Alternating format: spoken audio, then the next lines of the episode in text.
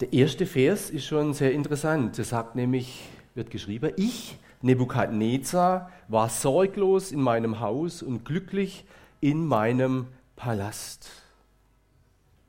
Interessant, dass sich dieser große, gewaltige Herrscher zur damaligen Zeit glücklich und zufrieden bezeichnet. Man könnte sagen, es ist ja kein Wunder. Er hat doch alles, was das Herz begehrt. Eine steile Karriereleiter. Er ist Chef über nicht nur eine Firma, sondern der größte Herrscher der damaligen, des damaligen Weltreiches. Vergleichbar heute größer wie Bill Gates oder Abramowitsch oder wie auch immer sie heißen mögen. Er hat auch Unglaubliches machen lassen. Er hat Unglaubliches geleistet. Und bei Ausgrabungen, ich habe es nachgelesen, bei Ausgrabungen von Babylon, dieser Stadt, fand man zwölf Meter hohe Tore. Die Stadt hatte im Umfang mehrere hundert Kilometer lange Mauern, wo Streitwagen oben fahren konnten. Auf jedem Stein obendrauf war eingraviert Nebukadnezar, König von Babel. Bin ich. Seiner Frau, der medischen Prinzessin vom Iran, hat er ein Stück Heimat gebaut, nämlich die hängenden Gärten der Semiramis, welche unter die sieben Weltwunder gestellt werden. So ähnlich hat es wohl ausgesehen, man hat es nachgemalt und im Hintergrund links ist wohl der Turmbau zu Babel, ist ja nur äh, ein Versuch, das so darzustellen. Also zur damaligen Zeit war das ein unglaubliches Bauwerk, diese hängenden Gärten der Semiramis. Ja, die Mauern waren unglaublich stabil gebaut und da war ein Mordsaufwand nötig, damit überhaupt dort in der Wüste äh, die Bewässerung angelegt werden konnte und das Ganze blühen konnte und eben auch Schatten gegeben hat. Ich, Nebukadnezar, lebte glücklich und zufrieden im königlichen Palast. Man könnte sagen, da gibt es ja keine Steigerung mehr, oder? Doch, es gibt noch eine Steigerung. Und die Steigerung, die sagt ihm nämlich der Daniel im Vers 24. Nachdem Nebukadnezar ihm den Traum erzählt hat und alle seine Weisen auffahren hat lassen im ganzen Königreich, nicht nur die Weisen Klugen, sondern da waren auch Satanspriester drunter, auch die gehörten dazu, mit ihren finsteren Machenschaften, auch hier Dinge zu, weiterzugeben und zu verändern. Und dann sagt Daniel, dieser Mann Gottes, ihm so klar auf den Kopf zu. Man wird heute sagen, er hat evangelistisch ihm etwas gesagt. Und er sagt er, du darfst wieder als König regieren, wenn du Gott als Herrscher anerkennst. Nimm meinen Rat an, o König. Und dann sagte ihm ein Rat, ich lese es gleich vor, nimm meinen Rat an. Und wie schwer ist es in unserer Zeit, wenn man Menschen einen Rat geben will einen Rat geben will, dass sie sich versöhnen lassen mit Gott, mit Jesus Christus. Einen Rat geben will, dass sie zu Gott beten. Und wo auch immer, man ist oft ablehnend. Erst, wenn die Leute total am Boden sind, dann sind sie empfänglich für einen Rat. Und dann sagt er, nimm einen Rat an, o König, sag dich von allem Unrecht los und tu Gutes. Bam. Hilf den Wehrlosen, dann wird es dir auch in Zukunft gut gehen. Dem gewaltigsten Herrscher der damaligen Welt sagte Daniel dieses. Und hätte der Nebukadnezar hätte sagen können, Junge, Kopf kürzer, du hast den Mund zu voll genommen. Das hätte ihn erwarten können. Und dann merken wir, dass dieses Glück, wo er sagt, glücklich und sorglos war ich in meinem Palast, der glückliche König in Anführungsstrichen war ein gottloser König. Er hat Unrecht getan, sonst hätte Daniel ihm das nicht gesagt. Den Wehrlosen hat er nicht geholfen. Und er hat auch nicht viel Gutes getan. Er hat die Leute ausgepresst, das war ja normal damals. Und er hat unglaubliche Raubzüge gemacht. Und Leute Menschenscharen, Tausende von Menschen umbringen lassen und auch erbeutet. Ganze Israeliten sind da verschleppt worden nach Babylon. Und die, die von gutem Hause gekommen sind, wie Daniel und seine Freunde, die sind dort in Babylon am Hof dieses Herrschers ausgebildet worden. Die Wahrnehmung des Nebukadnezars glücklich, zufrieden, sorglos. Und sie ist auch die Wahrnehmung vieler Menschen heute. Sie meinen glücklich zu sein, trotz ihrer Brutalität. Und auch Nebukadnezar war ein überaus brutaler Herrscher. Aber das hat er wohl in seinem Leben ausgeklammert, wie es viele Menschen tun. Und heute? Wie denkt der Mensch heute über sich, trotz seines Ehebruchs, trotz unvergebener Schuld, trotz seines korrupten Verhaltens und so weiter? Wir merken, irgendjemand liegt doch da schief. Welcher Maßstab wird denn für Glück verwendet? Einer möchte ein Zitat von Hans-Peter Reuer bringen. Ist es der Maßstab von Adolf Hitler, der verwendet wird? Oder ist es der Maßstab von Mutter Teresa, der verwendet wird? Welchen Maßstab verwendest du für dein Glück? Und da merken wir, welch ein Irrtum, welch eine Schieflage, wenn so ein Mensch sich als glücklich bezeichnet. Und deswegen hat ihm Daniel die Steigerung gesagt, Mensch, Nebuchadnezzar, du bist doch gar nicht glücklich, du machst dir was vor. Glücklich kannst du nur sein, wenn du mit Gott versöhnt bist. Und er sagt in Vers 27, dieser gewaltige Herrscher, das ist die große Babylon, welche ich errichtet habe zu meiner großen Macht, zu meiner Herrlichkeit. Da zu meinen Füßen liegt Babylon, die herrliche Stadt. Mir zu Ehren zeigt sie ihre ganze Pracht. Ich habe sie zu meiner Residenz gebaut, denn ich bin ein großer und mächtiger König. Unglaublich, dieser Hochmut, wie er strotzt und protzt Gesundheit und alles, was das Herz begehrt. Und das ist auch oft in unserer Zeit bemerkbar. Der Gottlose tritt in seinem Hochmut so ganz arrogant auf, ganz selbstverständlich, wie wenn ihm die Welt gehören würde. So egozentrisch ist unser menschliches Naturwesen. Ich meine mir mich. Und dann geht die Spirale weiter. Es fängt wieder von vorne an. Genau der gleiche Kreislauf. Ich, meiner, mir, mich.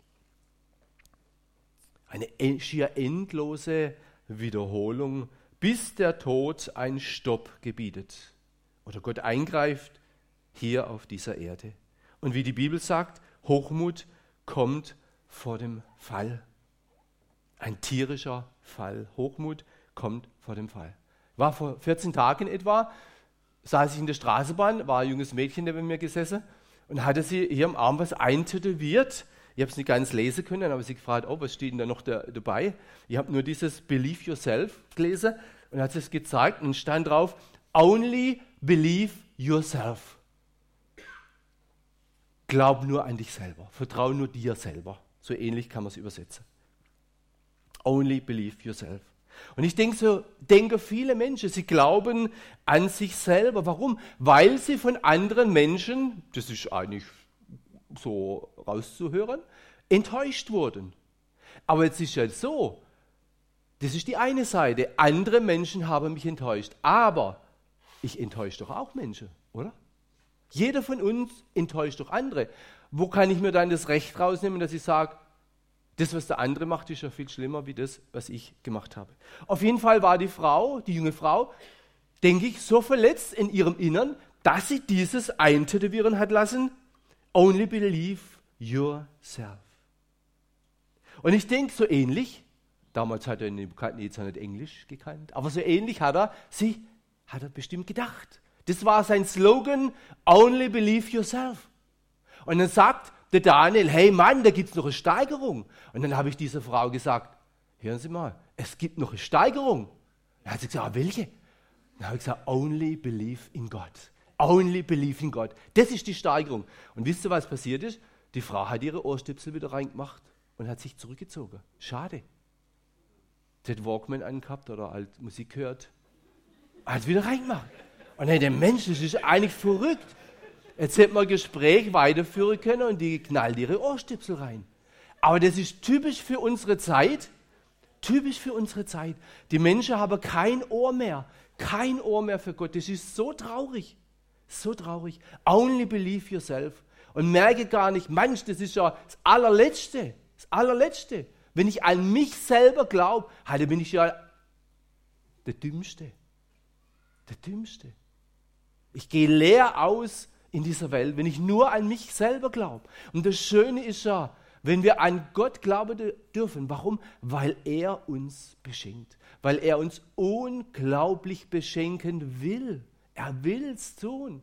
Mach dein Herz auf für diesen wunderbaren Herrn. Natürlich hatte Nebukadnezar Großes geleistet. Aber es war immer noch durch Gottes Gnade. Gott hat ihm noch die Gesundheit geschenkt. Er hat ihm doch alles gegeben, was er so gehabt hat. Er hat ihm doch alles ermöglicht. Und was hat er gemacht? Er hat die Menschen ausgebeutet, unterdrückt, um seine Macht und seine Pläne durchzusetzen. Wahn und Stolz ist was Furchtbares, das Menschen verletzt, zerstört, kaputt macht, ausbeutet. Und wie anders ist es, wenn Menschen zur Ehre Gottes leben, wo Versöhnung gelebt wird, Hilfe und Heil geschieht in einer heillos gewordenen Welt. Wir erfahren hier, dass Gott nicht nur zu seinen Kindern redet, sondern auch zu gottlosen Menschen. Gott unterbricht dieses vermeintliche Glück des Nebukadnezars durch einen Traum. Da gibt er gewissermaßen ein Stoppschild.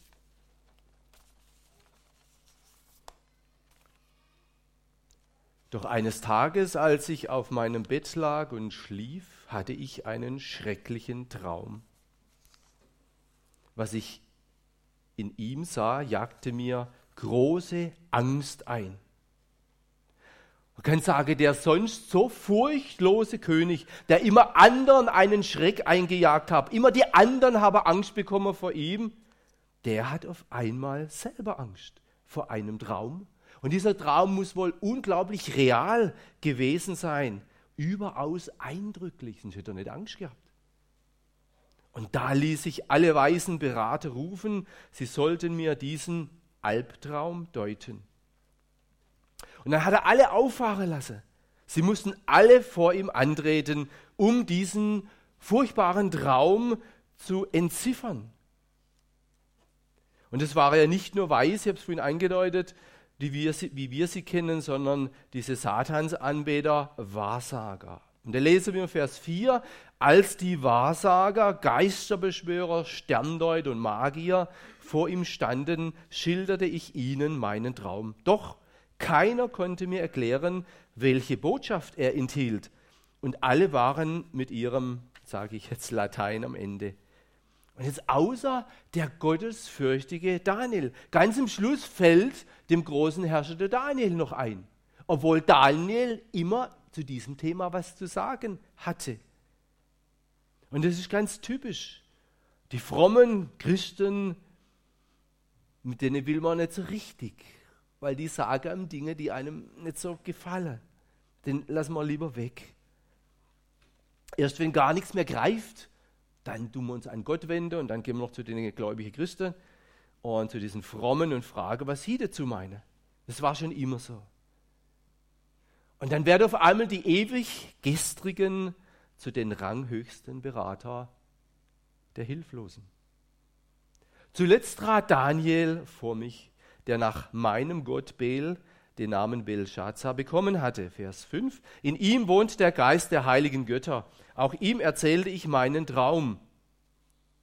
Das ist schon komisch, gell? Erst ganz am Schluss. Und er kann eigentlich sagen, das ist hochinteressant für mich, trotz der versuchten Gehirnwäsche, all die Jahre, wo dieser Daniel am Hof dieses Herrschers war, und da ist ja sein Name geändert worden. Daniel Belshazzar nach dem Namen des Gottes Nebukadnezars. Namen wurden verändert, dass die Identität zurücktritt. Sie sollten vergessen ihre Heimat, ihre Zugehörigkeit, ihren Gott und, und, und. Alles vergessen. Gehirnwäsche in Babylon. Und trotzdem, trotzdem hat Daniel ein gottesfürchtiges Leben geführt, all diese Jahre dort in Babylon. Daniel hat keine Gottesentfremdung erlebt, sondern im Gegenteil, er ist Gott viel näher gekommen. Und das macht auch uns Mut in jeder Situation, mit Gott zu gehen, weil er die Kraft gibt, das Durchhaltevermögen gibt. Und dann erzählt der Nebukadnezar den Traum dem Daniel. Und es stand er eine Zeit lang wie betäubt da, wie gebannt da und dann erzählt er ihm, was der Traum zu bedeuten hat. Dass er das ist, der Nebukadnezar, dieser Baum, wo alle Platz haben drunter und dass von Gottes Seite her der abgehauen wird bis auf den Stumpf und dann Kette angelegt wird. Hat, sagt der Daniel, du bist der Mann, das wird mit dir passieren. Das wird mit dir passieren. Und dann kommt das, Vers 24, was ich vorhin gesagt habe, äh, lass dir meinen Rat gefallen. Ich gebe dir einen Rat, gib dir einen Rat, Nebuchadnezzar, mach das so. Hör auf mit der Ungerechtigkeit. Hilf den Armen, tu Gutes. Und was hat Nebuchadnezzar gemacht? Alles in den Wind gehauen. Alles in den Wind gehauen. Ein Jahr ging vorüber und hochmütig. Diese Sätze hat er zitiert, was ich vorhin gelesen habe. Arroganz bis zum geht nicht mehr ein tierischer Fall. Ein tierischer Fall im wahrsten Sinn des Wortes. Nicht nur bildlich, sondern ganz real. Er ist zum Tier geworden. Hochmut kommt vor dem Fall. Nebukadnezar wurde zum Tier. Da tut Gott ein Exemplar damals festlegen bei diesem gewaltigen Herrscher. Aus dem Only Believe Yourself wurde nach dem tierischen Fall des Königs Nebukadnezar dann später doch noch dieses Only Believe in Gott. Aber es hat sieben Jahre gedauert. Sieben Jahre. Andere kapieren das erst in der Hölle, dass Gott nur gut ist oder dass Gott es auf dieser Erde gut gemeint hat mit ihnen und dass sie den Lügen Satans auf den Leim gegangen sind.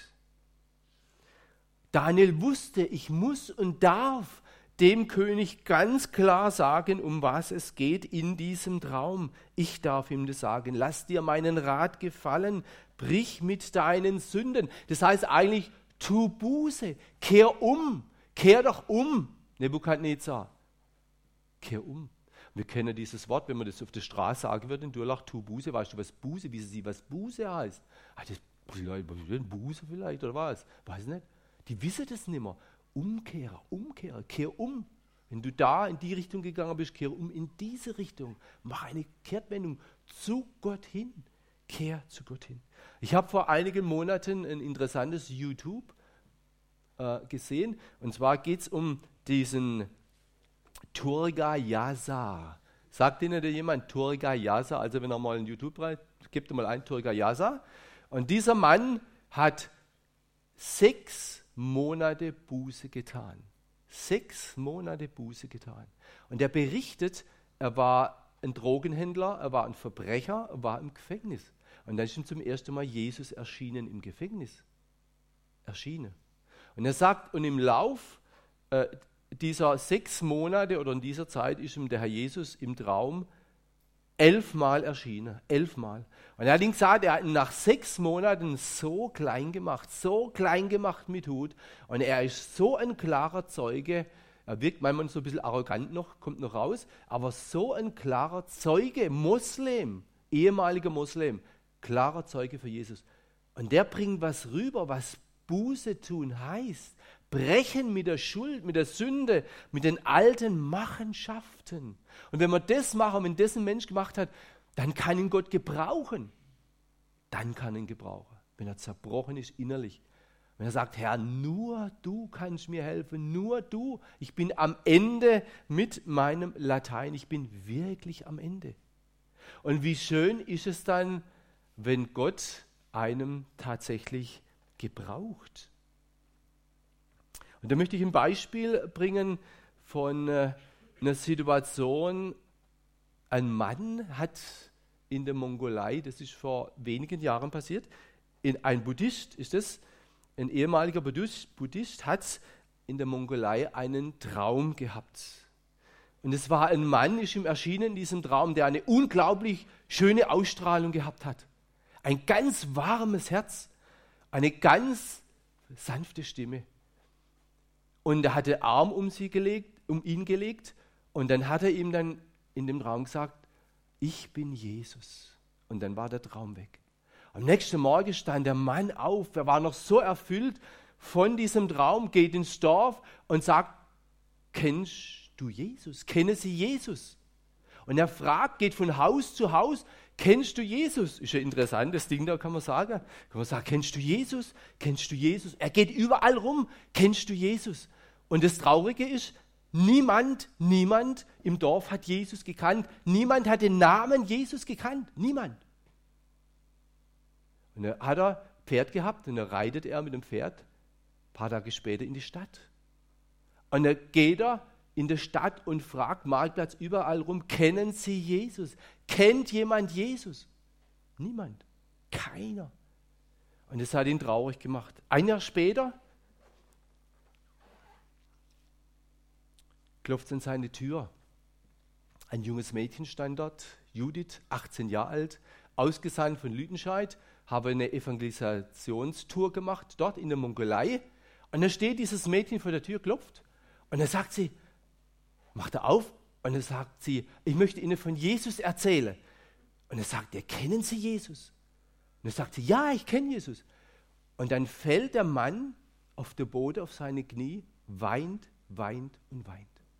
Und dann sagt das Mädchen dem Übersetzer, Mensch, was habe ich jetzt falsch gemacht? Was habe ich jetzt falsch gemacht? Und dann sagt der Übersetzer, Psst, sei ruhig, das ist so spannend, was er erzählt. Und dann hat er genau die Geschichte erzählt, was ich euch gesagt habe. Und dann ist er irgendwann wieder zu sich gekommen und dann sagt die Judith, dann hat sie alles erzählt, was sie von Jesus weiß. Dem Mann. Mongolisch, also in dieser Sprache, so gut sie sprechen konnte halt. Übersetzer hat es dann noch ein bisschen, äh, äh manche Sachen dann äh, nochmal korrigiert. Und dann hat sie im Schluss gesagt, darf ich Ihnen ein Buch von Jesus schenken? Und dann sagt der Mann mit Tränen in den Augen, ein ganzes Buch von Jesus. Da sagt sie ja. Der war total überwältigt. Total überwältigt. Das war die Geschichte. Also, wenn jemand an Jesus glaubt und seinen Ruf hört, kann Gott es so benutzen, 18-jähriges Mädchen, so zum Segen benutzen für Menschen und die ganze Region. Der Mann hat Jesus dann verkündigt und aufgenommen. Weiter weiß ich jetzt nicht. Aber das war ergreifend, diese Geschichte zu hören. Gott hatte dem Nebukadnezar vieles in seinem Leben geschenkt und gelingen lassen. Und alles, alles hat er sich auf seine Fahne geschrieben. Alles.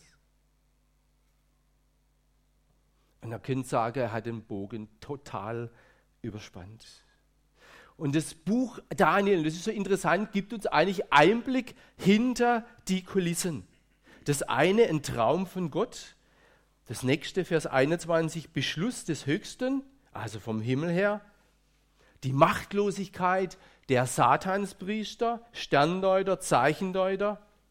Vers 10, ein Wächtiger und Heiliger kam vom Himmel oder ein Engel Gottes vom Himmel herabgekommen und er wird uns Blicke geschenkt in die unsichtbare Welt.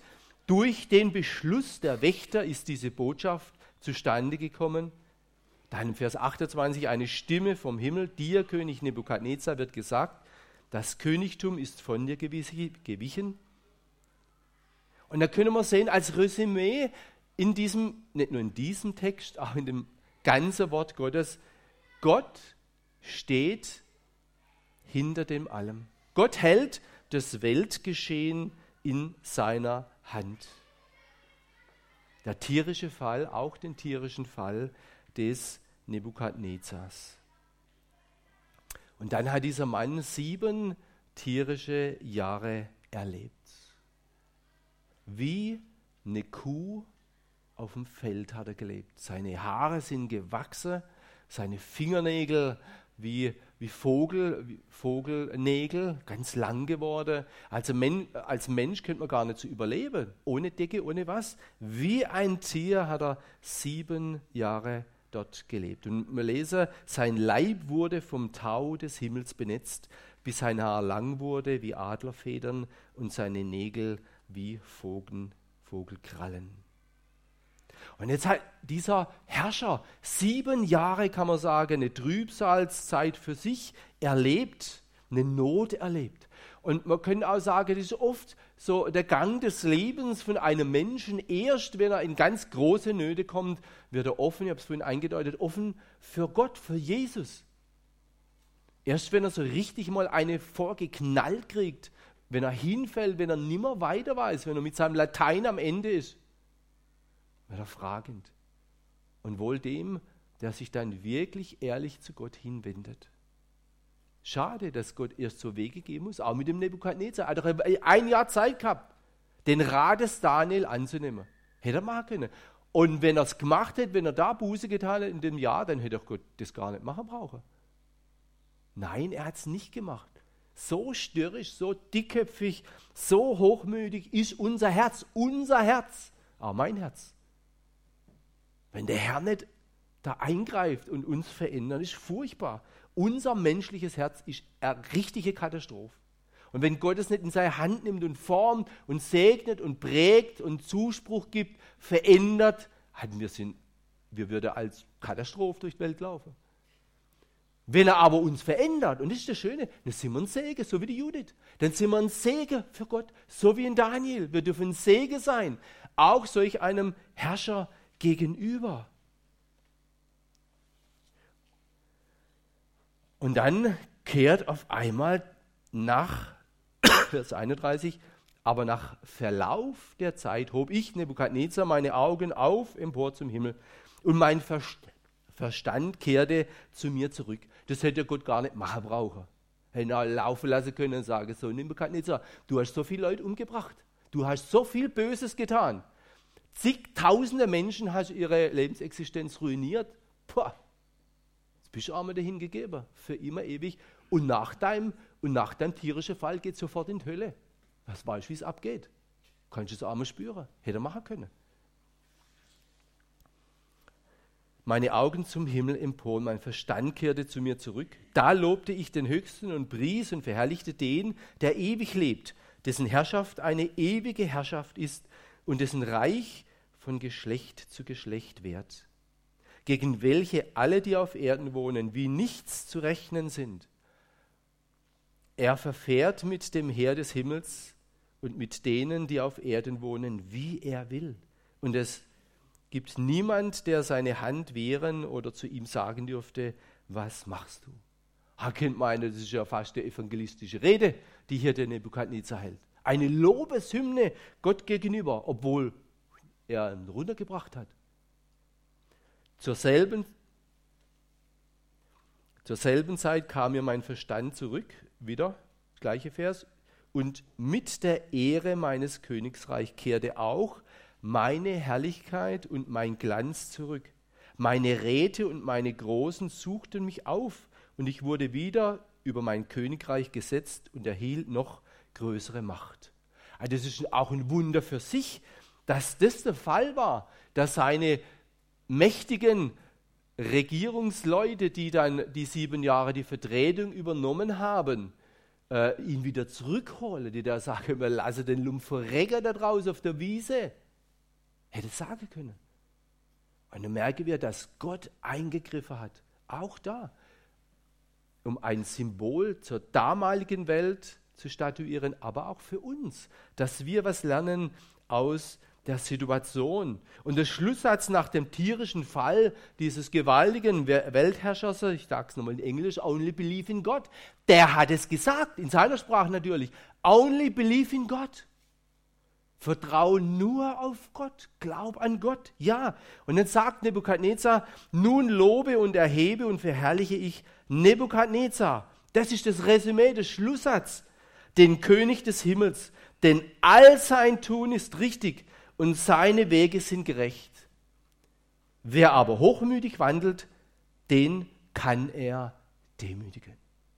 Das hat er sehr wohl erlebt, gemerkt, durchlebt, durchbuchstabieren dürfen, sollen, müssen. Und er hat gemeint, das ist eigentlich ein Geschenk, was Gott mir jetzt gemacht hat, an Erkenntnis, an Gnade umkehren zu dürfen, wieder mich als König einzusetzen, ein Riesengeschenk von Gott.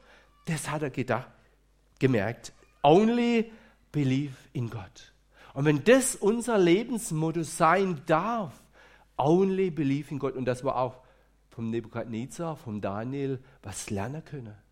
Und wenn Gott uns Schwierigkeiten in den Weg gibt, uns als Christen, dann gibt es nicht darum, dass er uns eine reindrücken will, sondern das sind Übungsfelder, damit wir lernen dürfen, auf Gott zu vertrauen. Und er holt uns wieder raus, er stärkt uns. Er macht aus jeder Schwierigkeit, wenn wir an ihm bleiben, unseren Glauben viel größer, kräftiger, stärker, intensiver. Und die Hingabe und die Liebe und die Beziehung, die darf viel größer werden zu unserem Herrn Jesus Christus. Und das ist was ganz, ganz Tolles und Wertvolles. Möchte mitschließen und beten. Amen.